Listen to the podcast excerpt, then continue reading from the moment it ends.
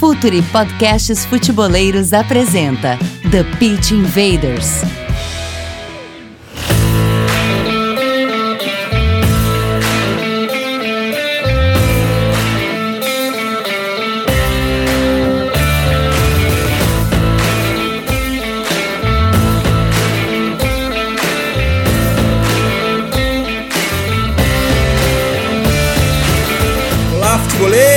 Olá, futeboleiras! Futuri Podcasts apresenta The Pitch Invaders, episódio 190. Incrível! A gente está sempre por aqui falando de maneira profunda e séria sobre o jogo. Meu nome é Eduardo Dias, estamos no ar em mais uma invasão futeboleira. Esse episódio chega até vocês com a força da Coach ID, o software para treinadores e clubes de excelência. Futuri é o representante oficial da Coach ID no Brasil, e-mail comercial futuri.com.br Assine a nossa plataforma de conteúdo exclusivo, o Futuri Club. Acesse apoia.se barra Futuri, conteúdo, comunidade e relacionamento. E Futuri Pro, o departamento de análise de mercado do Futuri. Scouting, performance e inteligência aplicada ao jogo. Futuri Pro, seu time ganha mais jogos, gasta menos dinheiro e no Campeonato Brasileiro nossos clientes ganham mais pontos também e ainda acabam vendendo por mais. É a hora da conexão. Mário Rodrigues, Dali Mário, meu parceiro de Trust the Process, como anda? Tô bem, tô bem. Desses 190 eu devo ter participado no mínimo de uns 80, né? E os pontos do brasileiro a gente vai ganhando aí semanalmente, a gente tá bem feliz com as coisas que estão acontecendo. O convidado é fantástico, sou fã, é, assisto de longe, admiro de longe o processo feito em outro país, numa bela liga, num lugar que é, todo mundo tem chance de crescer, então vai ser um baita papo, vai ser um papo bem legal e bem animador, como sempre. E o nosso convidado desse episódio já passou por aqui, já passou numa entrevista no site, já passou por uma live sobre executivos de futebol, já passou por ah, um, talvez uns dois episódios sobre MLS, é um invader de primeira, de primeira ordem. Ricardo Moreira, Rico, diretor de futebol do Orlando City Soccer Club da MLS. Dali, Rico. Como vai, amigos? É um prazer participar aqui novamente é, é, de qualquer é, produto, vamos dizer assim, da Future. E não é o primeiro, tenho certeza que não será o último. Sou fã de vocês também, acompanho o trabalho. E curiosamente, o último é, é, que eu escutei aqui foi do meu amigo André Zanota, também aqui parceiro e barra rival de MLS. Então vai ser um prazer aqui contar um pouco do meu lado da história também. Invaders, vamos invadir o Orlando City.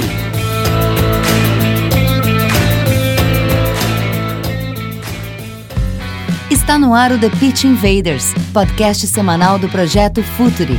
Cultura, análise e informação, com a profundidade que o futeboleiro merece.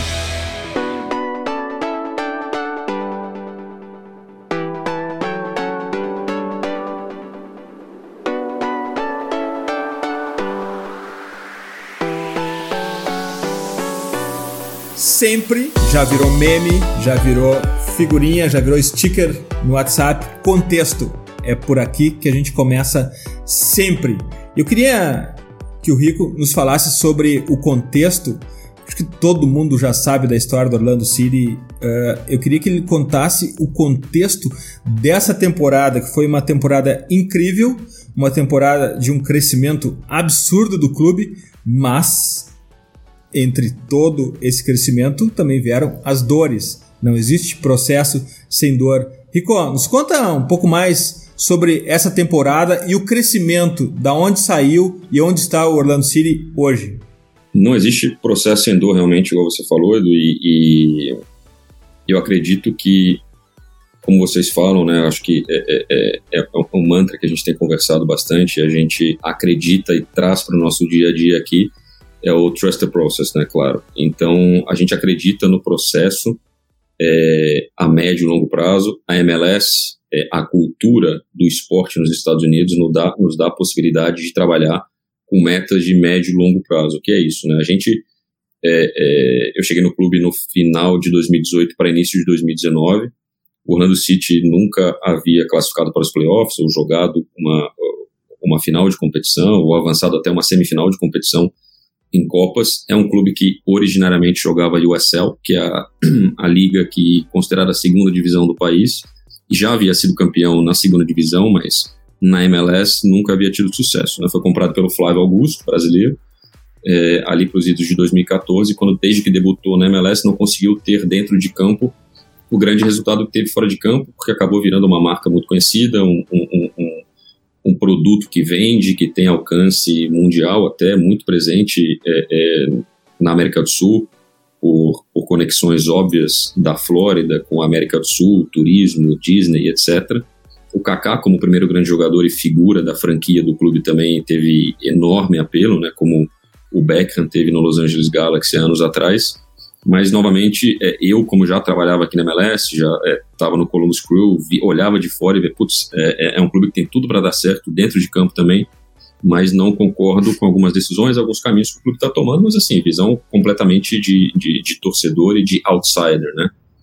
É, tive a oportunidade de vir para cá, é, como falei, final de 2018 e 2019, e pelas regras da MLS, como são estruturadas as coisas aqui, a, a gente trabalha com orçamentos limitados por uma regra que é aplicada a todos, é o CAP, famoso CAP, ou o budget do, budget do clube é, para investimento em jogadores que tem várias regras e restrições. Então é difícil você faz, é, é difícil você virar a mesa e começar tudo do zero de uma hora para outra, porque é, é, diferentemente de alguns lugares do mundo, os contratos têm que ser respeitados, você não consegue é, é, fazer empréstimo, muitos empréstimos de jogadores dentro da liga, você não consegue mandar o jogador treinar com seu time B, é, difer é, Henrico, diferente de certos lugares. Diferente de certos lugares, que eu não me não consigo ter nenhum país aqui ou liga que vem à cabeça, mas é, é, a gente. Então é um processo porque, é, além de você, além da gente ter como objetivo principal mudanças no elenco, na comissão técnica, coisas que foram acontecendo passo a passo, a gente tro trocou a comissão técnica, que eu posso até contar mais ou menos o processo como foi a gente trocou entre 2019 e 2020, mas em 2019 a gente manteve a comissão técnica que já estava. É, foi um processo de transição de muito aprendizado também, é, para mim pessoalmente também. É, é, e a mudança de jogadores que é natural, né? Você vai se adaptando não só ao treinador, como a cultura de jogo que você quer implementar do jogo é, é, no, no, no, time. E não só a cultura de jogo, acho que a maior mudança que a gente teve aqui, Edu e Myron, e ouvintes, foi a mudança de cultura do clube, né? Um clube que estava acostumado a, a, apanhar sempre, perder os jogos no final. É, é, é, é, é a gente, eu nunca me esqueço que meu segundo jogo, é, aqui como diretor do Orlando City, foi ano passado, a gente jogou contra o Chicago, fora de casa. A gente havia empatado o primeiro jogo em casa contra o New York City, 2 a 2 depois está perdendo por 2 a 0 e ganhava do Chicago por 1 a 0 até os 89 minutos de jogo, quando sofremos um empate fora de casa. E no dia seguinte no clube era, um, era uma sensação de, ah, de novo, normal. Eu já esperava tomar o gol. A gente assisti, e a gente ouviu isso das pessoas mais graúdas do clube, é, é, da organização. Assim, ah, a gente já esperava. O Orlando City é assim, no final a gente sempre toma um gol. Então foi uma mudança de mentalidade é, é, é no, o dia a dia do trabalho de cada pessoa que conta, é, seja do marketing, seja do, do equipamento, seja da, dos vice-presidentes do, do, do clube, mas uma cultura de temos um processo, agora temos um processo diferente, vamos acreditar nesse processo, vamos começar aqui basicamente do zero, porque acho que, é, falando de futebol, em muitos aspectos foram anos jogados no lixo anteriormente, então foi uma mudança de, de, de, de cultura que a gente conseguiu fazer, ainda há muito a se fazer no clube, ainda há muito a se crescer, como você falou, é um processo dolorido porque chegamos aos playoffs esse ano pela primeira vez, que era nosso objetivo principal, é, num ano de muita dificuldade, um ano de pandemia, tivemos a, a, é, a, competência de ajudar a MLS a organizar um torneio, a bolha da MLS aqui em Orlando, e, e, e tivemos também a competência, claro, de chegarmos à final desse torneio, o MLS Back Tournament, que deu ao campeão vaga na Champions League da CONCACAF do ano que vem, então era um torneio que, que tinha só valor, não só porque uma taça, uma Copa tem valor em si só, mas é, é, é a vaga, a Champions League também era muito interessante para a gente por vários aspectos, Perdemos a final, fizemos um grande torneio, viramos a sensação do torneio, perdemos a final para o Portland por 2 a 1 e, e depois mantivemos o, o, o, bom futebol, os bons resultados. Chegamos à semifinal de conferência, chegamos aos playoffs pela primeira vez, a semifinal de conferência e basicamente aí num apagão perdemos o jogo em, em, em sete minutos. Mas são coisas do esporte que acontecem, que servem de, de, de, de aprendizado e a gente sabe que agora o desafio é maior, né? É, é, a barra, o sarrafo está lá no alto agora, as pessoas esperam da gente o resultado, então é, é a minha primeira janela de transferências, ou off-season aqui, que eu, eu, eu, conversei com o treinador ontem, né, com o vice-presidente de futebol. Estou até um pouco assustado porque as coisas estão muito calmas, né, porque é, os, outros, os outros dois anos que nós tivemos aqui em off-season, tinha que mudar tudo, tinha que trazer 10, 15 jogadores e, e, a gente não tinha time B, tem que implementar o time B, tem que mudar tudo na academy, na base, trazer diretor da base, trazer treinador. Hoje não, hoje a gente consegue sentar, parar, olhar e falar, bom, fizemos um bom trabalho, o que, que precisa melhorar? Precisa melhorar isso, isso, isso. Então, vamos atacar esses pontos. E, e, e, como vocês sabem bem, a MLS é muito competitiva porque as condições são mais ou menos iguais para todo mundo, né? Então, é, é, a gente olha para a tabela esse ano e vê times que foram mal é, é, esse ano, você vê ali o, o Atlanta, o Chicago, você fala, pô, esses caras vão estar tá brigando lá em cima no que vem, provavelmente. Então, a gente precisa também melhorar para conseguir manter a competitividade. Então, um ano especial com dores, mas ficamos é, um pouco ficamos perto dos nossos objetivos, mas é, a gente a gente acha que dá para ir mais longe ano que vem. Uh, Rico, então tu falou aí sobre mudança de mentalidade, porque o Orlando não chegava em playoff, não não trabalhava uh, pensando sempre no, no nível mais alto da, da MLS, que é uma liga bem competitiva, e a gente como brasileiro, por mais que a gente saiba que MLS é entretenimento, a gente não gosta de só entreter, a gente gosta de ganhar. Como se dá diariamente essa mudança de dentro do clube, sem pesar um clima que a gente sabe que ah, naturalmente ele já é pesado, porque conviver com derrota é muito difícil. Como se dá essa mudança nos detalhes de transformar num clube que se preocupa com entretenimento, mas transformar num clube competitivo com uma mentalidade vencedora? Mário, é uma boa pergunta que você fez, cara, porque dá até espaço a gente falar uma coisa que, que do ponto de vista da, da, da área técnica de gestão do clube, a gente se preocupa zero com entretenimento, cara. É, é, eu não faço ideia de quanto o clube está vendendo, de que camisa vende, de qual é a campanha de marketing e tal. A gente participa de reuniões e, e, e sabe o direcionamento que o clube está tomando, mas eu não acho que a gente trata o futebol como entretenimento, não. Eu acho que, pelo contrário, eu acho que o futebol é, trata, é, os clubes utilizam o futebol como um produto para alavancar a marca, para alavancar é, vendas, para alavancar equity, mas eu acho que as coisas conseguem andar é, é, paralelas sem que o entretenimento influencie nas decisões técnicas do futebol. É, eu acho que no passado a MLS era muito mais sim entretenimento do que do que futebol. É, mas, é, mas assim, eu também contesto um pouco isso, né? Porque as pessoas falam, ah, trazer o Beckham para cá foi um ato de marketing gigantesco. Sem dúvida, foi um ato de marketing gigantesco, mas quem não gostaria de ter o Beckham no seu time, né? É, existe o Beckham bonitão que vende perfume e camiseta, mas existe o Beckham excelente jogador de futebol. É, é, os, os, dois te ajudam muito, né? Conseguiu juntar os dois, né, cara? O, o, jogador com passagem pelo Milan, PSG, Manchester United, que veio pro Galaxy, é, é, e de sucesso na seleção inglesa também. E, e mesmo o Ibrahimovic, né, que veio para cá, as pessoas já falando, dando o Ibrahimovic como morto, final de carreira, veio para cá, fez 40 gols em dois anos, volta para o Milan e é a grande figura do Milan, hoje acho que líder do, do, do, do Cautio de novo, né? Então, é, eu acho que a, a percepção está mudando um pouco, mas interna, é, do, do exterior, né? Mas internamente, é, a, a, gente só pensa no lado técnico. A mudança de cultura é, é, é uma boa pergunta também, mano, porque eu acho que não tem é, uma eu não tenho uma resposta objetiva para te dar, né? E fala assim, putz, o dia que a gente conversou sobre isso, a gente conseguiu mudar a nossa cabeça. Eu acho que é o dia a dia do trabalho, cara. É o dia a dia. É, é, você vê a comissão técnica, por exemplo, e foi um processo longo nosso, né, de entrevistas e escolha da comissão técnica, e a gente acho que acertou bastante aí, não só na escolha da comissão técnica, mas como no processo, porque é, dentre os três nomes finais que a gente tinha na nossa lista, dois estavam na Série A do Campeonato Brasileiro é, e, curiosamente, já saíram. É, é, é um foi para outro time na Europa e outro foi mandado embora. Mas é, a gente acho que acertou bem na, na, na escolha da comissão técnica, porque o, a mudança de cultura vem, por exemplo, do trabalho. Cara, eu nunca vi treinadores e assistentes que trabalham tanto, que se apegam tanto a detalhe, é, seja de, de, modelo de jogo, seja né, análise de adversário, bola parada. Isso vai trazendo é, é controle de performance, de data, é, do sport science, né, do GPS do jogador, peso, etc. A gente vai tão no detalhe aqui, cara, que eu acho que você passa para as outras pessoas do clube é, é, você inspira as outras pessoas do clube a fazerem um pouquinho mais do que está no job description delas ali, né? Então, é, eu acho que a mudança de mentalidade foi nesse sentido. A gente, é, é, a gente não fala não, por exemplo, para o nosso front office, igual você falou, por exemplo, o pessoal do marketing que vem aqui fazer uma campanha, vem, portas abertas. Então a gente começa a, começou a mostrar para o clube como um todo que o futebol estava é, indo num caminho diferente do que, do que já estava antes. Né? Eu sou um cara muito apegado a detalhe.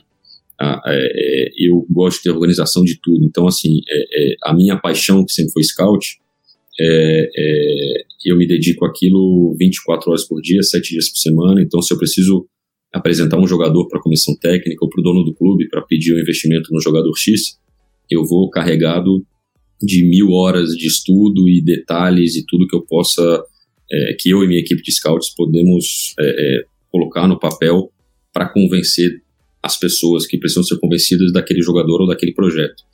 E eu encontrei aqui uma comissão técnica que faz exatamente a mesma coisa, para convencer um jogador de que o modelo de jogo é o modelo de jogo X, os caras trabalham que nem camelo e, e, e não só trabalham em sentido de horas, mas é, é, também de estudo, de conhecimento. E isso vai inspirando todo mundo. Então você tem jogadores que estavam aqui no passado com uma linha de trabalho e hoje você tem jogadores que falam assim, cara, eu morro por esse treinador. A gente tem uma coisa muito particular aqui no, do futebol do, do, do, esporte americano como um todo, que são é, após a temporada, e isso é uma regra da liga, você tem 24 horas é, é, depois do jogo que você é eliminado ou que você é campeão, 24 horas após a sua participação na liga, você precisa informar a MLS, no caso, é, das decisões que você vai fazer sobre os contratos dos jogadores que você tem. Se você vai exercer a opção, se você vai dispensar, se você vai, é, é, vai dar um aumento salarial, coisas desse tipo. Né? Então, é claro que já há um planejamento para isso, é, mas você é obrigado a fazer os exit meetings, as reuniões presenciais com os jogadores, é, é, para informar, é, para conversar sobre a temporada e informar sobre a decisão é, é, sobre o contrato do jogador. É uma reunião que participam eu como diretor, o vice-presidente de futebol e o, e o, e o treinador, o head coach. E não foram poucos os jogadores que estavam aqui no passado, e eu me recordo bem, né, na temporada do ano passado, que eles estavam pedindo para ser traded, né, por favor, me troque para outro clube, eu não quero ficar aqui. Não gosto do clube, não gosto da cultura, não gosto do CT, não gosto da comissão técnica, quero sair. E a gente conseguiu convencer alguns jogadores, ó, a gente vai mudar, a gente já identificou, foi um ano de transição, a gente já identificou o que precisa ser é, é, é, alterado e a gente vai por outro caminho agora. E, e, não foram poucos jogadores que esse ano, que os que estavam aqui no passado, que tiveram que ser convencidos, que esse ano falaram: obrigado, obrigado por ter me mantido. É, hoje eu morro por essa comissão técnica, hoje eu morro por esse clube, eu quero ficar aqui. Então, é, são coisas pequenas, subjetivas, mas que só o trabalho e o resultado é, mostram. A gente perdeu o jogo do New England e o sentimento no, no, no vestiário era de, de, de, de cara, ano que vem é nosso. A gente podia ter ganho esse jogo. Era um jogo ganhável. Então nos deu a sensação de, puta, é, o título esse ano era nosso. Vamos voltar, vamos voltar. Ano que vem a gente volta. Então, é, isso é cultura, né? O vestiário não é aquele vestiário que espera tomar o gol no final e ah, acontece quando toma o gol no final. Ah, não, não pode tomar o gol no final. Se tomar o gol no final, vamos sentar e vamos estudar porque a gente toma o gol no final e mudar. Então foi mais ou menos essa, essa mudança. Rico, uh, Dentro do projeto existe um cargo, uma função que é a chave, que é a do treinador. Ele é um executivo importante em todo o processo. Eu quero saber de ti, e não me importa em absoluto nenhum nome, eu quero saber como que se deu o processo seletivo, a gente já trocou uma ideia rapidinha sobre isso em alguns outros momentos, mas eu quero que tu explique pra gente, uh, nos detalhes que foram impossíveis, e sem nenhum nome, porque não é isso que a gente quer aqui, como que é o processo seletivo do treinador, qual é a ideia geral do alvo no começo, como que ele vai se afunilando, uh, as entrevistas, o que, que é tratado, o que, que é conversado e a tomada de decisão, Rico. Se tu puder nos passar para isso, o processo seletivo de um treinador, que é absolutamente diferente do que a gente imagina que seja aqui no Brasil, né? No Não, Brasil, foi muito bacana, e porque foi muito, foi, foi muito novo para mim também, né? Eu tenho, eu tenho 36 anos e minha experiência no futebol, estou no meu terceiro clube, né? Estou vindo ao Dax, onde já estava o Fernando Diniz, com quem eu aprendi muito. Fui para o Columbus Crew, onde estava o Greg Berhalter. Saímos juntos, ele para a seleção, eu para Orlando. E aqui no Orlando City, é, é, a gente teve que, que, tomar essa decisão de, de, de, de mudar a comissão técnica e, e, a gente não sabia para onde correr, o que fazer. Né? Então a gente. Bom, como que uma empresa contrata um executivo? Como que a empresa contrata o CEO? São dois caminhos aí, para mim, básicos. Eu, preciso, eu, eu, eu tenho que querer esse profissional e esse profissional tem que querer vir para Então eu tenho que convencer esse profissional de que meu projeto é bom, e o profissional tem que me convencer de que o projeto dele é bom também, que as ideias é, é, é são boas para o andamento do, andamento do clube e como um todo. Então, é, a partir do momento que a gente já tinha tomado a decisão interna de, de trocar a comissão técnica, eu pedi para minha equipe de scouts e analistas e analistas de jogos, porque é, eu gosto sempre de dizer, do Myron, eu sou eu sou muito mais e não é falso humilde não, eu sou muito mais sortudo do que do que técnico. Sortudo no sentido assim, eu acho que eu tenho bons olhos para o jogo, mas eu tenho pessoas na minha equipe que são pessoas absolutamente técnicas e capacitadas e que me complementam muito, né? Eu acho que nessa área de scouting, por exemplo, eu tenho uma habilidade de entender o que o treinador quer e o que o time precisa, mas eu não tenho a habilidade de botar isso é, é, em palavras, no papel, de uma maneira técnica, como tem os scouts que trabalham comigo, os analistas de dados, então acho que a gente faz uma boa equipe por isso, é, eu sou muito grato a eles.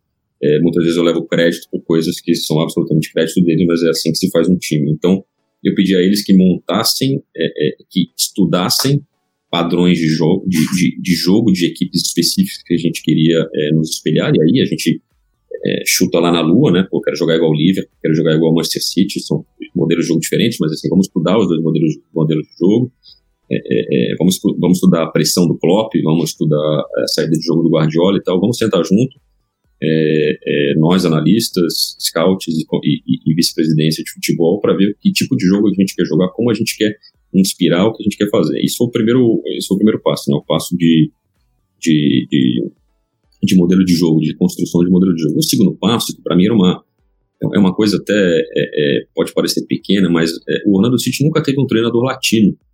E, e quando eu olhava isso de fora, pô, o Orlando City com um treinador inglês, irlandês, americano, é uma desconexão entre o treinador, que vocês sabem bem, nos Estados Unidos, é, a figura do treinador é, é a cara do clube.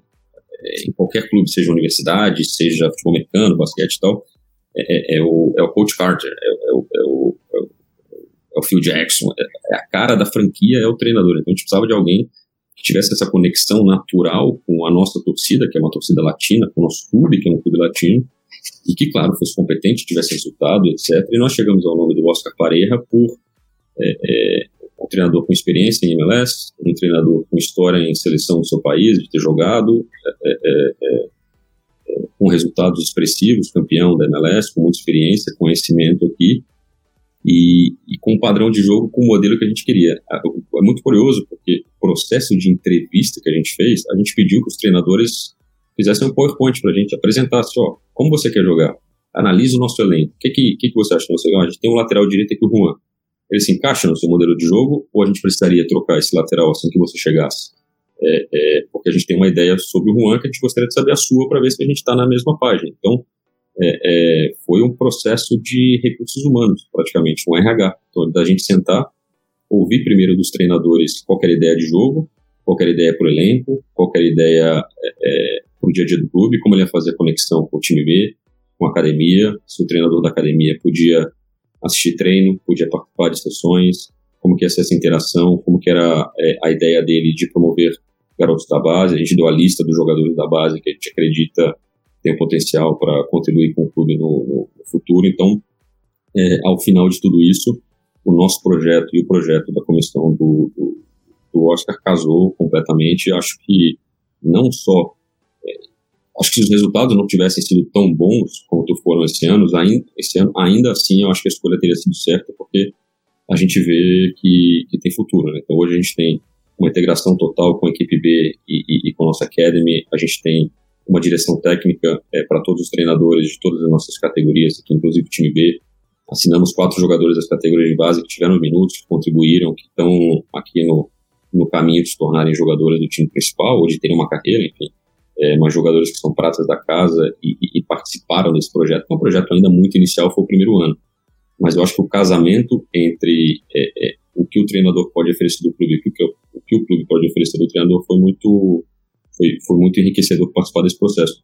Diferentemente de outros países, igual você falou no Brasil, é, eu mando o treinador embora, eu ligo e convoco e, e chama aquele treinador que é meu amigo, que está disponível no mercado. O, dis o disponível é o preferido aqui. Exato, disponível é o preferido. E assim, a gente é, é, e é curioso, né? Porque a MLS tem crescido e Orlando é uma cidade atrativa para se viver e é um clube é um clube que só tem upside, né, cara? Então você como treinador também, pô, eu, é, se eu sou treinador, eu olho pro clube e falo, cara, se eu não faço, sendo bem frio, né? Mas se eu não for pros playoffs, tudo bem, eu vou ser mais um. Se eu conseguir levar esse time a playoff, a campeão, então, pô, vou virar uma lenda, vamos fazer uma estátua, porque esse clube nunca teve é, é, em, em, condições de disputar é, é, ou alcançar coisas maiores. Então, a gente teve muita. A partir do momento que ficou livre o carro, se eu falar para vocês os nomes que pingaram aqui, vocês vão ficar assustados. Caramba, tudo. De brasileiros, de americanos, de europeus e tal. De muita gente querendo vir para cá, de treinador com passagem pro Real Madrid, de treinador com passagem por Flamengo, Inter, seleção brasileira. Você fala, cara, é, realmente é atrativo o negócio. A gente precisa fazer um filtro. O, o processo, o processo rico ele começa aberto, tu anuncia a vaga e não. Como é que funciona a, essa primeira seleção? As pessoas se inscrevem, ficam sabendo, ou é vocês que vão atrás? Bom, a gente foi atrás. A imprensa noticia a troca de treinador e começa a chover agente, currículo, treinador ligando, é, é, é, e a gente a gente, na verdade, quando a gente sentou, a gente já sabia que ia fazer essa troca na comissão técnica, foi uma decisão tomada ao longo do ano, né, mas que também esperava, por respeito ao profissional que, que aqui estava antes, a gente teve é, todo o cuidado de conversar com ele primeiro e depois iniciar o processo concretamente. Mas a partir do momento que a gente iniciou o processo, a gente pegou, é, a gente pegou nossa, nosso boné, foi para a Argentina, foi assistir alguns jogos do Campeonato Argentino, foi para a Itália, assistir alguns jogos, Espanha, conversamos com treinadores argentinos, espanhóis, italianos, é, conversamos com treinadores brasileiros também, até chegarmos ao, ao, ao nome do Oscar, que estava no Tijuana do México e, e, e, já estava desde o início no topo da nossa lista, a gente não imaginava que ele fosse estar disponível. Né? Então a gente também estava esperando terminar o Campeonato Mexicano para conversar com ele, com a gente dele, sobre aí cláusulas contratuais, se ele podia sair, coisas do tipo. Mas nós fomos atrás, na verdade, a gente identificou alguns profissionais do mercado, a gente fez esse trabalho técnico antes, com a nossa equipe aqui, identificou alguns profissionais do mercado é, é, que podiam estar disponíveis e interessados, ouvimos alguns nãos, ouvimos alguns sims, depois de ouvir, ouvimos alguns sims, a gente sentou e, e, de fato fez entrevistas normais é, de emprego. Acho que coisa tão básica que acho que não, não são feitas no futebol brasileiro, futebol sul-americano, enfim, a gente sentou e entrevistou. Qual a sua ideia? O que, que você quer fazer aqui? Você acha que você pode contribuir com a nossa empresa? Como? É, é, não tem vale-refeição, não tem vale transporte, todo esse tipo de coisa, mas assim, uma entrevista de emprego. É, eu não vou te assustar porque tu conhece o processo brasileiro, mas sequer de futebol se fala com um treinador. Imagino, imagino. A gente a, a, acompanha alguma. É, eu acho triste, né? E a gente. O que é mais triste é que algumas vezes essa troca de treinador dá certo. E, e, e, e passa a ser um padrão. É, é pensam que é um padrão você ir no treinador que está disponível é, é, e não um mero acaso sorte, que é, o acaso e a sorte são muito presentes no esporte também, mas não podem ser a regra. Rico, tu falou de scouting e de gente que trabalha junto contigo e realmente futebol. Uh, eu costumo brincar que futebol é um grande quebra-cabeça. Às vezes a gente só vai encaixando ali as pecinhas e geralmente costuma dar certo quando a gente trabalha em conjunto para tudo isso dar certo. E, cara, a MLS ela é uma liga de desenvolvimento e também com as limitações financeiras, ela também é uma liga que tu precisa antecipar o mercado uh, volta e meia. Tu tem um teto salarial para trabalhar, tu não é uma liga tão atrativa quanto a, quanto a Europa, uh, como os jovens, para os jovens, então eu quero saber Uh, com, uh, não quero saber com quantos scouts tu trabalha, porque isso é até, é até meio invasivo. Eu quero saber como os teus scouts trabalham uh, por onde eles observam jogadores no mundo. A gente sabe que uma transferência dentro da MLS é um pouco mais difícil de que tu venha aqui pegar um jogador no Brasil. Como se dá o trabalho para chegar no jogador ideal para Orlando City? Porque tem o teto, tem a antecipação do mercado, tem outros clubes até mais interessantes dentro da liga e tem também a questão financeira. Como é feito esse garimpo de jogador? É, o, Rico, eu quero acrescentar, eu quero acrescentar essa pergunta do Myron, não só a todo esse processo que o Myron colocou para de scouting, mas se a revenda para a Europa já passa a ser uma realidade e se isso já passa a ser considerado no scouting também? Sem dúvida. É, vou começar a responder a sua pergunta. Do, a, a, o, a revenda, eu acho que o Almiron é o maior caso, né? Claro, o jogador que veio para Atlanta, salvo engano, volta dos 10 milhões de dólares e foi vendido por 30 é, para o Newcastle da Inglaterra. É, e além de algumas outras é, é, é pequenas transferências, e não só pequenas transferências, mas é, jogadores americanos hoje, principalmente, de grande destaque no futebol mundial, né? Giovanni Reina, Pulisic, Weston McKinney, é, Richard, zagueiro do, do, do Bayern de Munique, o Afonso Davis, que passou por aqui também, foi uma venda muito cara do Vancouver para o Bayern de Munique, mas sim já um movimento de, de, de muito relevante de transferências da MLS para a Europa, né? Eu acho que a MLS começa a ser vista mais ou menos, vamos dizer assim, como que Portugal era para o futebol sul-americano, né? Portugal era a primeira casa do atleta sul-americano, brasileiro, argentino na Europa, pô, se adaptou em Portugal, conseguiu jogar uma Liga Europa, conseguiu jogar uma Champions e tal, já entre aspas está pronto para ir para um, um mercado maior, para uma liga, para um clube maior. Né? Eu acho que a MLS, se a MLS se posicionar assim, eu acho que vai ser muito benéfico para a MLS, porque já há um movimento muito grande nos últimos anos de jovens jogadores é, é, vindos da América do Sul para cá. Nós temos três hoje no elenco, por exemplo, de destaque, que são é, é o Andrés Pereira, é, titular mundial sub-20 com a Colômbia, do Atlético Nacional, que é nosso jogador, o Alex Alvarado, titular do Equador também no Mundial Sub-20, é, é um, nosso, um dos nossos beiradas aqui extremos. É, o, o, Mendes também, né, que era do Independente Del Valle, o Sebastião Mendes, é, é, que hoje é titular da seleção principal do Equador, é nosso jogador. Eu gosto pra caramba, hein? É muito bom jogador, e o mundo inteiro queria ele, e ele decidiu vir pra cá. E eu acho que é, isso, é muito isso é muito curioso, porque ele tinha propostas de tudo quanto é canto, de futebol brasileiro, de vários clubes grandes do futebol brasileiro, e ele achou, tomou a decisão, a gente convenceu ele que aqui a exposição seria maior, porque aqui o cara vai chegar para jogar. Essa é a sua pergunta, Mauro, assim, é, acho que a gente tem várias limitações financeiras aqui, mas uma coisa que a gente tem aqui é porque é, uma das regras que tem a MLS, você só pode ter 30 jogadores no seu elenco no ano, né? então é, isso te dá um pouco mais de responsabilidade, as duas coisas te dão responsabilidades, né? É, essa regra de que você só pode ter 30 jogadores, então além de você ter um teto salarial e um budget total que você, você tem que respeitar, a contratação que vai ser feita tem que ser certeira, porque o cara vai chegar para jogar.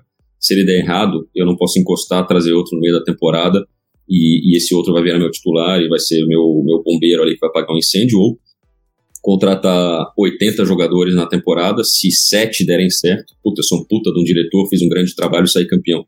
Não, aqui o negócio tem que ser certeiro, porque é, é, é, o erro custa muito mais caro aqui. E a outra, outro ponto da responsabilidade de contratar um jogador é que, como os clubes têm dono, eu costumo dizer isso para as pessoas, as pessoas às vezes dão risada assim. O dono aqui, o, o dinheiro aqui tem dono.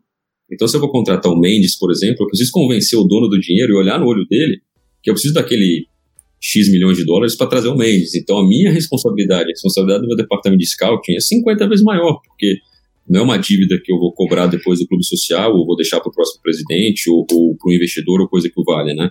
É, o dinheiro tem um dono preciso respeitar. Então, para respeitar, para eu ter o, correr o risco de pedir dinheiro, milhões de dólares, a gente está falando, para o dono do dinheiro, o trabalho precisa ser bem feito. É, são quatro scouts, posso contar para vocês. A gente tem dois scouts na América do Sul, um scout na Europa e um scout. São cinco agora, a gente acabou de contratar um, mas são, é, a gente tem um scout aqui nos Estados Unidos, que é o nosso scout responsável por college e por jogadores de MLS e USL, ele é responsável pelo mercado americano como um todo. E a gente tem um, um, um scout para nossa categoria de base também, né? O cara que, que, que ainda não começou no clube, começa em janeiro, mas ele é responsável pela, pelas categorias de base. E o trabalho dos scouts, realmente, a gente precisa estar um passo à frente por alguns motivos, né? Não só pelo o mercado tem se tornado cada vez mais interessante, mas é claro que a gente não se compara com a Europa, né? Então, se você vai buscar um jogador de primeiro escalão, por exemplo, na América do Sul, você, você precisa ser muito rápido e, e, e precisa é, é, estar sempre um passo à frente muito orgulhoso de jogadores como o Pelistre, que foi para o Manchester United, é, é, é, o próprio. É, ah, me fugiu o nome agora. O Matias Arezo, que, que, que continuou no Uruguai. Então, são jogadores que a gente identificou no Sub-16, no Sub-17 e tal, e fomos, não posso garantir, mas fomos os primeiros a chegar em jogadores desse tipo, e claro que é, por questões financeiras e também de, de atratividade no mercado, não estão aqui é, irão para grandes clubes, o próprio Darwin Nunes também, né, que muito antes é, é de ir para a Europa, para o Almeria, a gente também já tinha identificado e tentado vir é, trazê-lo na época do Columbus Crew ainda. Mas tem uma regra muito curiosa que não sei se vocês conhecem da MLS, que é a Discovery List, né? Então, existe uma lista que cada clube pode botar sete jogadores na sua Discovery List, no sistema da MLS, na intranet da MLS, e essa Discovery List consta de sete jogadores E se eu tenho é, é, o Myron Rodrigues na minha Discover List, Myron Rodrigues, ponta direita da Ponte Preta, só eu, eu volante, posso falar com o Myron volante. Rodrigues. Eu jogava melhor de volante, na ponta eu sofri um pouco. Não, mas eu te via como um ponto. Eu acho que tinha característica ali, cara. Faltou treino. Acho que faltou treino. Mas, era um... Não, mas é, é, se eu coloco o Myron Rodrigues na minha Discover List, o FC Dallas não pode conversar com o Myron Rodrigues. Ele tem que pagar alguma coisa para o Orlando City. Eu tenho, tenho que negociar com o Orlando City o direito de tentar contratar o Myron. Então, é uma maneira de você, do seu scout, fazer um trabalho bem feito, antecipado e mais ou menos proteger sete jogadores que você quer ter o direito de contratar. É, nós contratamos, por exemplo, agora, é, é, esse ano a gente contratou um jogador que não estava na nossa Discovery List. Quando a gente bota um jogador na, no, no, sistema, na Discovery, apareceu que a gente era o número 2. E o número 1 um era um outro clube. A gente teve que sentar com esse outro clube e falar, ó, eu quero contratar o jogador, o, o, o, o fulano. Fulano me custa um milhão. Você vai igualar a proposta ou você vai me dar o direito de contratar? Não. Eu vou te dar o direito de contratar, me dá 100 mil dólares aqui e vai contratar o jogador. Então, são mecanismos que você tem ali para tirar um pouco de receita, que vai te ajudar, é, é, é, e, e, de você proteger potenciais targets, potenciais alvos que você quer para contratar para o seu clube. A gente, ano passado, a gente, a gente ganhou dinheiro é, com 11 jogadores na nossa Discovery List. Então, nossos scouts, nosso departamento colocou 11 jogadores que depois tiveram interesse em outros clubes da MLS, que foram para os clubes da MLS, mas que geraram alguma coisa para a gente, que no final, ou a gente não tinha tanto interesse, ou era uma posição que a gente não buscava, ou a gente não tinha dinheiro para igualar a proposta, ou a gente não tinha é, é budget para igualar a proposta. Então, a gente conseguiu é, fazer alguma renda, e, e, essa é uma renda que reverte para o seu budget, né, para o seu cap. Então, se eu dei ao Dallas o direito de contratar o Myron por 100 mil dólares, esse direito entra é, no cap e eu posso usar ele para salário, para contratar o jogador, não entra no bolso do dono, né? É o famoso dinheiro fictício aqui que te me dá um espaço é, no cap para fazer outras coisas. Então é um trabalho bem curioso, é, é, é um, é um championship manager, é um football manager. Imagino quanto vale a, a lista do Futuri Pro, hein, Myron? Vamos ter que vender para esses clubes da MLS. Ah, ah, esses caras aí que o Rico falou aí, o Arezo e os uruguaios todos ali, tem os, tem os outros uruguaios ali que são bons. Nosso bolso ainda não dá, mas uma hora, uma hora, uma hora dá. Rico, Rico o, o, sensacional, muito legal essa história da Discovery List. Um outra questão muito específica da MLS é o futebol universitário, que é praticamente um outro esporte, né? É, como é que o, o scouting de base ele é o mesmo do futebol universitário. Como é que, como é que se faz o scouting? Como é, que se, como é que se busca talentos dentro das universidades? Como é que funciona esse, esse processo? Vocês têm dados à disposição? Vocês têm vídeos à disposição? Existe um scout específico para identificar os talentos, os skills, as habilidades desse jogador que possa trazê-los para a MLS? Como é que funciona isso, Rico? É mais ou menos é, é, mais ou menos como você vai fazer um scout no jogador de base, né? Do sub-17, sub-20 e tal. Na verdade, é o exercício de projetar aquele jogador num time profissional, numa liga mais competitiva, de, de melhor qualidade. Né? É, não existem tantos dados à disposição como existe, por exemplo, na NFL, na NBA, tantos dados, tanta data, né? Tanta estatística e, e sobre esses jogadores. Mas este vídeo, os, os, os campeonatos são transmitidos é, é, ao vivo, são transmitidos, é, a gente tem a, acesso aos jogos pelo Insta, pelo iScout, pelas é, diversas plataformas aí de scout, e existem as, as ligas universitárias, né, as, as, conferências que são mais fortes, as conferências que são mais fracas, as equipes que têm programas melhores já conhecidos de formação de jogadores, é, equipes que privilegiam mais posse de bola, equipes que são mais físicas historicamente, né, os programas têm as suas características específicas que a gente já conhece, e, e, existe muito talento saindo de lá. Né? Então, na verdade, o scout do college é como se fosse um scout de sub-20, de sub-17, ou mesmo de uma equipe profissional. A gente tem um scout que viaja os Estados Unidos inteiro, acompanhando jogos ao vivo de, de, de equipes universitárias. E, e, tudo depende também, claro, como sempre, das suas necessidades como clube e da sua posição no draft também, né? É, é, hoje, pela primeira vez, o Orlando City não está no top 5 do draft, porque a gente fez uma boa temporada, a gente está lá embaixo, a gente é o 23 terceiro é, escolha do draft. Então a gente tem a possibilidade de, de fazer um trade, fazer uma troca, pagar alguma coisa para subir na lista do draft para as primeiras posições, ou esperar, é, é, é ou ficar na nossa 23 terceira posição e esperar. E é um trabalho bacana, porque a gente faz aqui um exercício que deu super certo no passado, de projetar quais jogadores serão escolhidos pelas equipes que estão na nossa frente. Então, se a gente busca um lateral esquerdo, que precisa acontecer para aqueles dois ou três laterais esquerdos que a gente identificou no college estejam disponíveis no momento da nossa escolha no draft. Né? Então, são exercícios, é, é, tem, tem, tem muito achismo aí também, mas alguma coisa concreta a gente consegue fazer. E eu dou um exemplo bacana que, é, assim, é, para contextualizar, no passado a gente é, acompanhou a temporada do college bastante. Né? No final da temporada do college tem o Final Four, é, que são as semifinais e, e, e as finais do, do, campeonato, obviamente entre as quatro melhores equipes do, do, de todo o torneio universitário no ano. Então, quase todos os treinadores, diretores, scouts dos clubes da MLS viajam para assistir esse Final Four. E há também outros quatro jogos, que é o Combine, como tem, nas, como tem na NFL, por exemplo. O Combine é, reúne e aí é uma, é, é, é uma eleição feita pelos scouts e diretorias técnicas das equipes da MLS junto com a diretoria técnica da NCAA, que é a liga universitária, eles escolhem acho que 40 ou 50 jogadores, melhores jogadores do college que não estão no Final Four, ou que não se classificaram para o Final Four, para participarem de um outro campeonato à parte, fazerem jogos, fazerem ali alguns amistosos entre as equipes para serem identificados ali ao vivo pelo, pelos, pelos treinadores, scouts, diretores das equipes. É, ano passado a gente fez esse trabalho. No Final Four havia um jogador é, chamado Daryl Dicker, um centroavante, é, que estava se destacando no ano, já tinha feito acho que 20 gols durante a temporada e, e, e, acabou chegando na final também com muito destaque.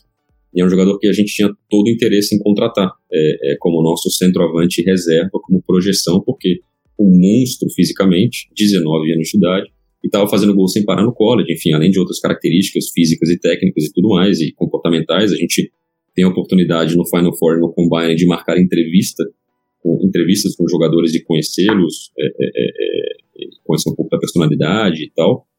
E, e, a gente tinha a quinta escolha do draft é, em janeiro deste ano, janeiro de 2020. E a gente fez algumas é, projeções ali que esse jogador poderia cair em quinto lugar para gente. É, e ele caiu. E a gente escolheu ele. Ele virou nosso centroavante titular. Fez 10 gols em 15 jogos, acho. Foi a nossa grande figura do ano.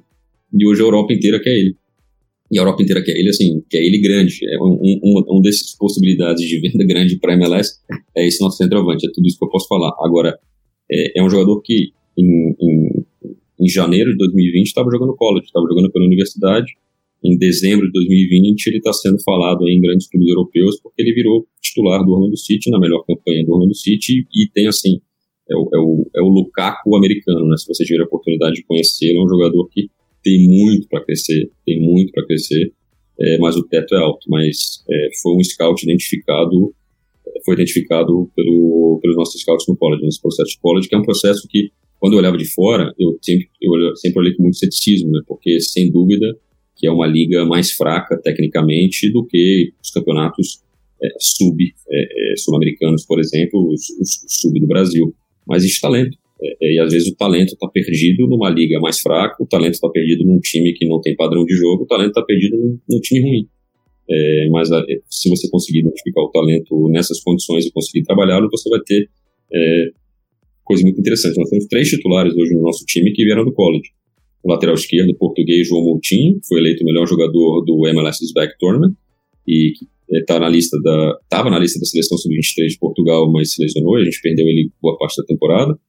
O, o Daryl Dick, esse jogador que eu acabei de, de, comentar, que é o nosso camisa 9, e o Chris Miller, que é o nosso extremo pela direita titular, foi a quinta escolha do Orlando City há dois anos atrás também, antes de eu estar aqui no ele, ele, ele veio pelo draft também.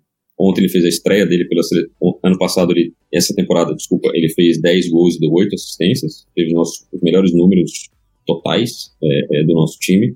E ontem ele fez a estreia dele pela seleção. A seleção dos Estados Unidos principal fez amistoso com El Salvador ontem, ganhou de 6 a 0. Ele fez dois gols, deu duas assistências, é a melhor estreia de um jogador na, na história da seleção dos Estados Unidos e veio do college também. Então temos três titulares de impacto do nosso time que vieram desse, desse sistema do college do qual eu honestamente não acreditava, mas hoje já vejo com outros olhos, porque é, é, é, é um campeonato diferente, mais fraco, mas tem talento perdido por ali. Rico, uh, vamos voltar lá atrás quando a gente falou sobre Beckham, essas superestrelas na, na MLS, e eu lembro que tu, que tu tweetou, não sei se brincando, sobre o Nani, que tu falou até que era uma contratação que tu não faria. Por inúmeros motivos, idade, já, rodagem e tal, porque a gente sabe que a MLS é uma liga que olha muito pra frente, ela quer parar com essa, de ser essa pecha de liga de veteranos. Eu quero saber como se dá a adaptação de um cara desses numa liga que querendo ou não, é um outro nível da, do que ele já foi acostumado, né? Um jogador de Copa do Mundo, um jogador de Champions League. Como é um, trabalhar com um cara desse no dia a dia? O que ele deixa pra franquia? O que que ele, o que que ele ensina para vocês diariamente? Porque é uma coisa que eu tenho, que, que eu falo muito no Futuri Pro, a gente o nosso objetivo é descobrir o mais jovem e fazer ele render, mas também ter esses reforços uh, de mais idade, porque a gente sabe que isso te dá experiência, te dá uma outra, uma outra forma de encarar um jogo mais difícil. Como é trabalhar com um cara desse no dia a dia, Rico? É fantástico, mano, trabalhar com um cara desse, cara. Eu aprendo muito, porque principalmente pelas histórias que a gente escuta do, do Alex Ferguson, do Manchester United, do Cristiano Ronaldo, como ele cresceu, como ele, ele se tornou o jogador que ele é. E acho que o que eu tuitei foi, mais, foi na verdade uma ironia, porque quando a gente trouxe o Nani, é, alguns jornalistas aqui da, da, que cobrem MLS e tal, exatamente bateram nesse ponto de que a gente estava contratando um jogador aposentado. É, e o Nani acabou de completar 34 anos, né? E você vê, em, em, você vê o destaque que está tendo o Ibrahimovic, os jogadores de mais idade que o Nani tendo destaque no futebol brasileiro e tal. Eu acho que não tem muita regra em relação a isso, né? Se o jogador está bem fisicamente, ainda tem é, é, é futebol para extrair, é, eu, não, eu não sou contra, não. A gente tem aqui um, um padrão de contratar jogadores sub-30, vamos dizer assim, no nosso clube, né, para fazer a mescla, exatamente. A gente tem muitos jogadores jovens e a gente precisa, sim, de jogadores aí um pouco mais cascudos para momentos decisivos, para a criação da cultura, do trabalho, para a cultura vencedora, igual eu falei, né. É, você ter no vestiário um cara que tem a quantidade de troféus empilhados que o Nani tem é, é, é um exemplo excelente para todo mundo, né? Ele é um cara que é, traz no dia a dia uma, uma, uma capacidade de trabalho que é, que é impressionante. É, quando a gente olha de fora um jogador como o Nani, né, com, é, sem nenhum, sem, sem, óculos, sem lupa, sem nada, você fala, pô, aquele Nani, né, aquele beirada de Portugal, pô, deve ser um cara explosivo, né, deve ser um cara meio mala, deve ser um cara ali que, pô, tô no Manchester United, tô acostumado. Esse cara tem uma, tem um, corre no sangue uma necessidade de vencer tão grande. O cara chega num clube que não tinha história vencedora e a primeira coisa que o cara, faz, o cara quer fazer é trabalhar dobrado, triplicado para botar o clube no lugar onde ele imagina que o clube pode estar e onde ele, dentro do ego dele também de jogador, é, é, quer estar. Né? Então, eu acho, por exemplo, que ano passado deve ter doído muito pro Nani ver o Rooney jogar nos playoffs, ver o Vela jogar os playoffs e o Nani está de fora é, veio Ibrahimovic fazer 40 gols e o Nani tá num time que está sofrendo um pouco ali. Então, apesar de que individualmente ele teve um desempenho muito bom ano passado também, apesar do nosso ano ruim, nós fomos o penúltimo colocado no passado na liga, que não tem rebaixamento, né, senão a gente teria sido rebaixado. É, mas individualmente ele teve números muito bons. E, e, e, esse ano foi mais ou menos a história do, do, do Chicago Bulls, né, de, de, de, botar o Nani como parte de, um, de uma engrenagem que funciona é, é, é com ele também, né? E não botar a engrenagem para funcionar por ele. Então ele se adaptou num, num, num, esquema de jogo, num modelo de jogo onde ele era uma grande peça, a peça mais importante, mas apenas mais uma peça. Apenas mais uma peça, entre aspas. Então ele tem um, um, um papel muito importante de, de influência e de liderança, por exemplo, pelo tudo que ele já foi e pelo que ele trabalha no dia a dia, que é algo que realmente impressiona e, e, e que nos deixa muito orgulhosos também.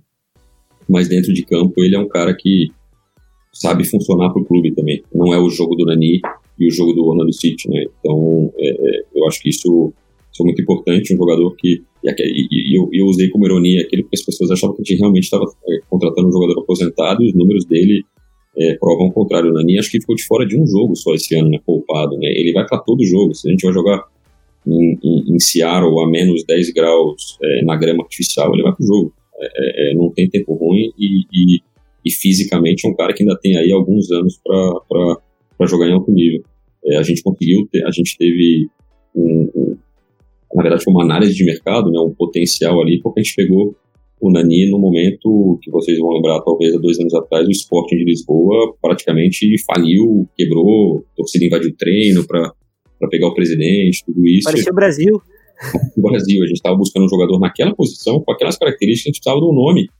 E não só fosse um nome, mas que fosse um jogador também importante. Então as coisas casaram ali, a gente conseguiu trazer o Nani em condições que a gente vantajosas que no momento normal da carreira dele a gente não conseguiria. Rico, imagino que nessa mudança de cultura toda, uh, um aspecto muito relevante tenha sido a questão mental. Não só dos jogadores, do clube, da estrutura, enfim, o clube teve que pensar diferente, teve que agir diferente e a força mental deve ter sido construída ou recuperada de alguma forma.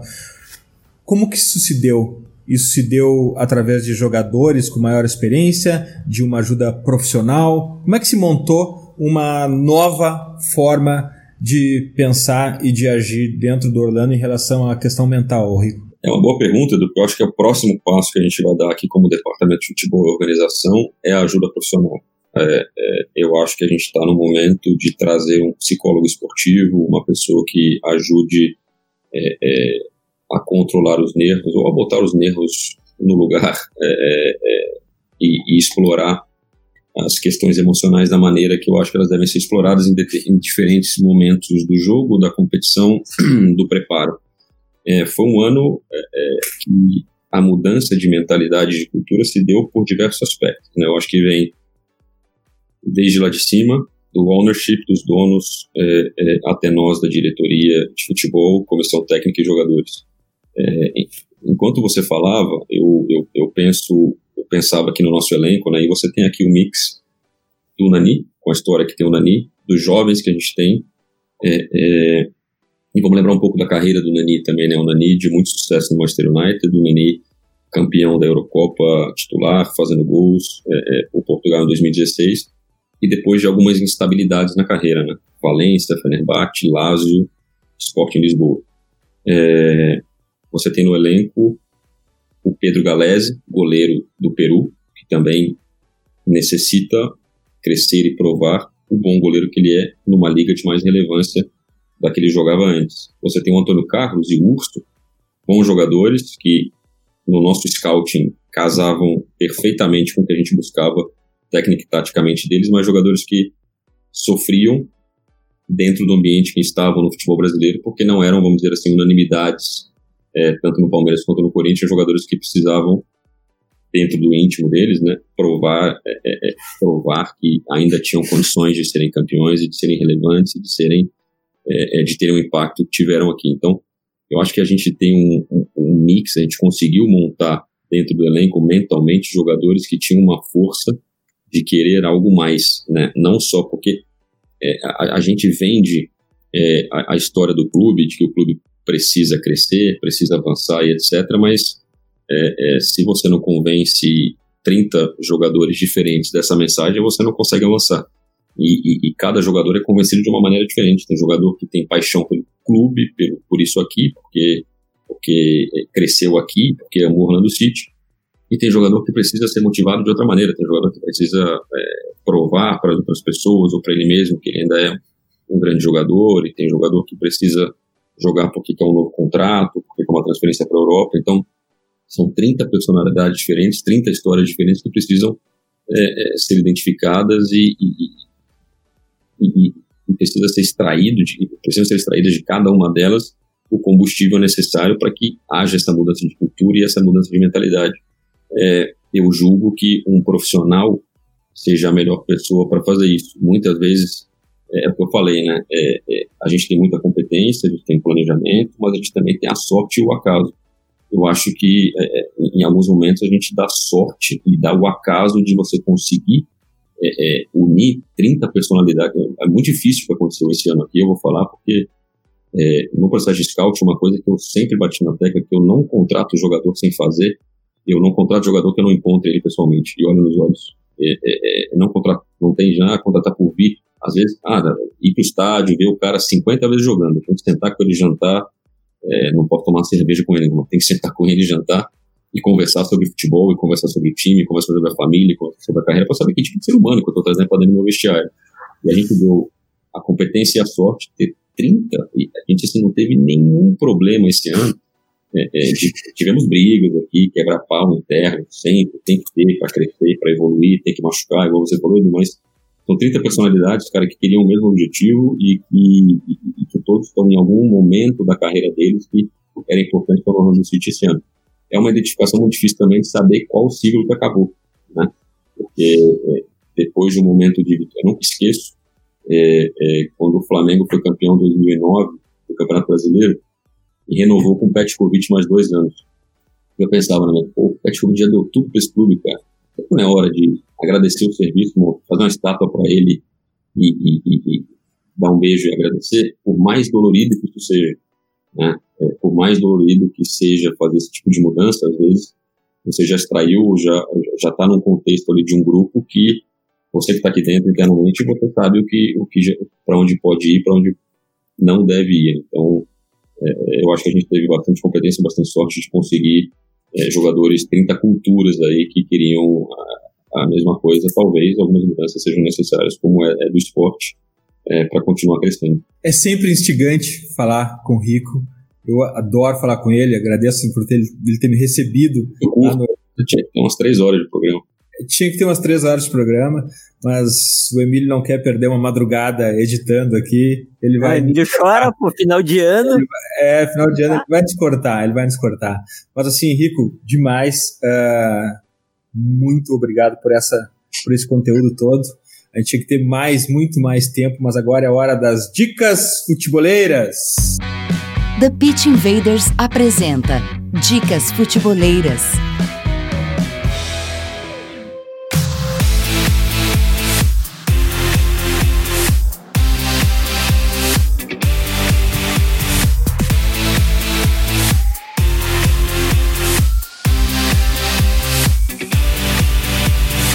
Bom, a minha dica futeboleira dessa semana, ela tem a ver com a playlist Trust the Process do perfil do Future no Spotify, mas ela não é diretamente relacionada. Eu tenho falado muito que o Twitter é muito, muito subestimado como um lugar absolutamente incrível como fonte de conhecimento e de inspiração.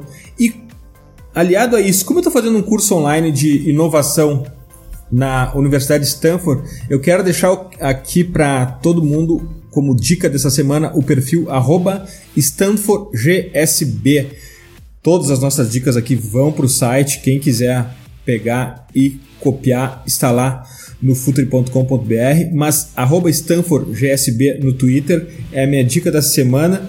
E já que eles compartilham muito conhecimento por lá, a dica futeboleira é essa, porque aqui no Futuro a gente enxerga futebol em tudo. Myron, tua dica futeboleira? Agradecer aí ao Rico ao papo, né? Uma hora que, como ele mesmo falou, poderiam ter sido três. Já quero me autoconvidar a conhecer as estruturas do Orlando, né, presidente? As milhas de viagem estão cada vez maiores. É, é Independente Del Vale, é River Plate, é Orlando. A minha dica é. A minha dica é um texto do Futre, cara, que eu, que eu li antes de vir gravar. É sobre o Dominique Sloboslai, o meia do RB, do RB Leipzig, que todo mundo quer. É um jogador fantástico, ele cumpre todas as demandas do jogo, altamente competitivo, é, entre aspas, um jogador de laboratório. Esse, esse texto é do Gabriel Belo, um menino que eu, eu prospectei também para escrever pra gente, é um menino muito bom. Então, vamos lá, foi um baita papo, agradecer, como sempre, o Futuri uh, sempre conversando com gente que faz o futebol, a gente sai sempre muito maior do que entra em todas as conversas. Valeu, Rico, valeu, presidente, até uma próxima. Myron, tu é scouting de jogador de futebol, de gerador de conteúdo e de artista de rap, é isso? Ah, a gente joga nas 11, né, presidente? É, eu, como tu fala, o jogador bom é o, que, é o que cumpre as demandas. Eu tô tentando cumprir todas, então. Valeu, Myron. Até a próxima. Até. Rico, tua dica futebolera. Bom, primeiro eu queria agradecer aqui o convite novamente. É um prazer, como eu já disse, sou fã da casa, com, é, consumo muito do conteúdo que vocês produzem. E realmente era um papo aqui para três, quatro, cinco horas. Tem muita coisa para falar, muita coisa para conversar. E a gente sempre, é, eu costumo, eu sempre aprendo quando escuto vocês também, quando a gente debate. Às vezes, só de falar, você é, rever conceitos e pensa em outras coisas. Então é muito bacana também, às vezes, entre aspas, botar para fora algumas das suas ideias, porque você acaba. É, e algumas perguntas também provocam a gente a pensar diferente e a, e a, e a, e a estudar, enfim. É, e a minha dica aqui hoje é um livro que ainda não acabei de ler, mas chama The Captain Class, é uma nova teoria de liderança do Sam Walker. É um livro que conta mais ou menos é, é, é, é um pouco ali de peculiaridades de líderes do esporte e, tra e traz isso, leva isso um pouco é, para o mundo corporativo, mas fala um pouco de características do Tim Duncan, do Tom Brady, do Puyol, de outros atletas, características não tão fáceis de serem identificadas em grandes lideranças do esporte. É um livro que eu comecei a ler, estou na metade, na verdade, é, é muito instigante, eu estou querendo é, aprender um pouco mais sobre isso para, não sendo um profissional da psicologia do esporte, mas tentar identificar um pouco mais características aí nos atletas com os quais eu, eu trabalho. Rico, Trust the process. Segue nos inspirando. A gente vai estar tá aqui torcendo, a gente vai estar tá aqui te seguindo no Orlando e para onde for na tua carreira que está só no começo. Muito obrigado por estar sempre ao nosso lado. Muito obrigado por estar com o Futuri nos apoiando também. Valeu, volte sempre. Aqui a tua casa também, Rico. Obrigado, obrigado, senhores. E portas abertas aqui, Myron, quando, é, quando quiser também. O Edu já teve a oportunidade de vir visitar. É, é, é, eu, eu, hoje já estamos no novo centro de treinamento. O Edu, quando voltar aqui também, Edu, a gente já vai ter uma estrutura ainda melhor para recebê-los. Obrigado. Invaders, graças por estarmos juntos em mais este TPI. Futeboleiras, futeboleiros, nós somos o Futuri e temos um convite para vocês. Pense o jogo. Abraço e até a próxima invasão. The Pit Invaders.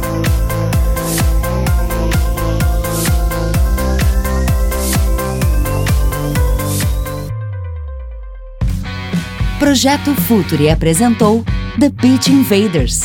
Acesse www.futuri.com.br. Pense o jogo.